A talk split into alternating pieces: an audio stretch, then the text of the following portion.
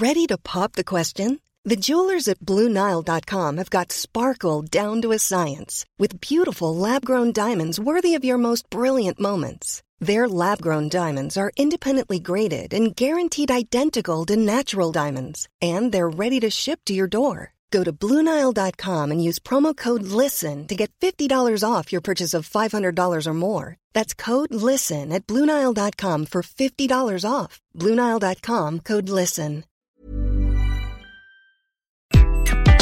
Bonjour, dans cet épisode, je vais vous donner les quatre piliers de la bienveillance au travail. Je suis Gaël Châtelain-Berry, bienvenue sur mon podcast Happy Work, le podcast francophone le plus écouté sur le bien-être au travail. La bienveillance, j'en parle énormément. Quand j'ai créé ce concept de manager bienveillant il y a quelques années, je dois bien vous avouer que beaucoup de personnes me regardaient avec un air un peu soupçonneux en me traitant de bisounours. Et pourtant, une pandémie après, maintenant la notion de bienveillance au travail semble être une évidence. Et oui, être bienveillant, même si on peut mettre beaucoup de choses derrière ce mot, cela semble être normal.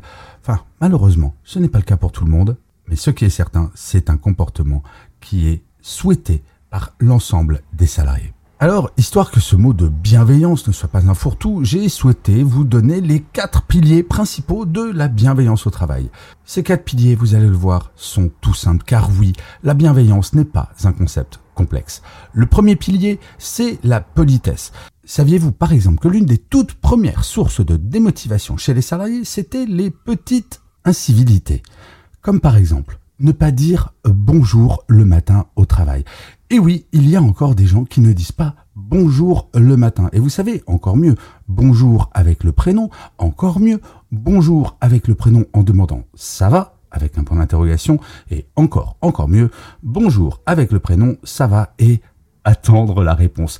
J'ai rencontré tellement de personnes quand j'étais encore en entreprise qui disaient "Eh salut, ça va?" et qui n'attendaient pas la réponse. Mais quel intérêt de faire cela? Alors la politesse, c'est aussi de dire merci, d'être ponctuel, toutes ces petites choses qui vont valoriser l'autre personne, qui vont montrer que oui, nous la considérons. La bienveillance est très liée à la notion de politesse. Le deuxième pilier, c'est l'écoute. Quand on est bienveillant, on écoute les personnes. On ne les entend pas, on les On passe du temps à prêter attention à ce qu'ils vont vous dire véritablement.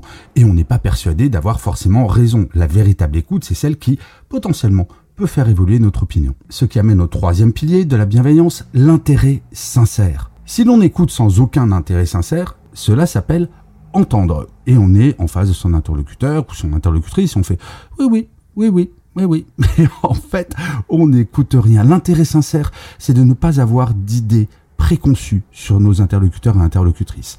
Dans la vraie vie, nous choisissons nos amis. On ne choisit pas notre famille, mais nos amis, on va les choisir. Et eh bien au travail, c'est un petit peu comme la famille. L'intérêt sincère doit être réparti équitablement entre toutes les personnes.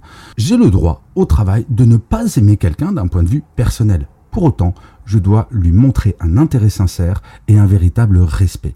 Le monde du travail, ce n'est pas comme dans la vraie vie. Je ne choisis pas avec qui je travaille et donc je dois avoir un comportement exactement identique pour chacune personnes. Et le quatrième pilier qui me semble absolument fondamental, c'est la flexibilité.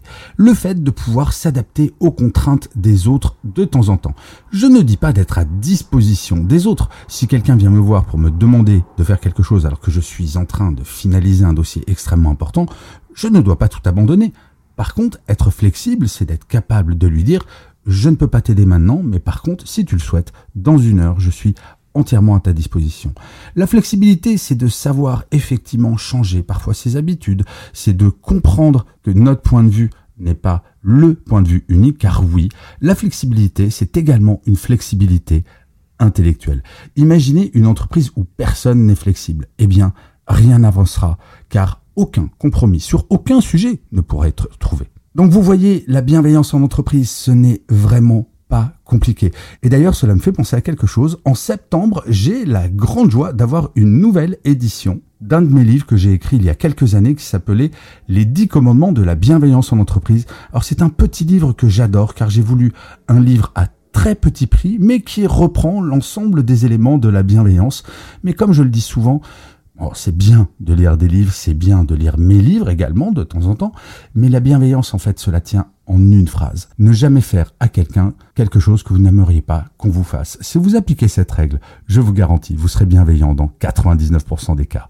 Je vous remercie mille fois d'avoir écouté cet épisode de Happy Work ou de l'avoir regardé si vous êtes sur YouTube. N'hésitez surtout pas à vous abonner sur votre plateforme préférée. Cela va vous prendre même pas 10 secondes. C'est très important pour que Happy Work dure encore très longtemps et en plus de vous à moi, cela me fait très plaisir. Je vous dis rendez-vous à demain et d'ici là, plus que jamais, prenez soin de vous. Salut les amis.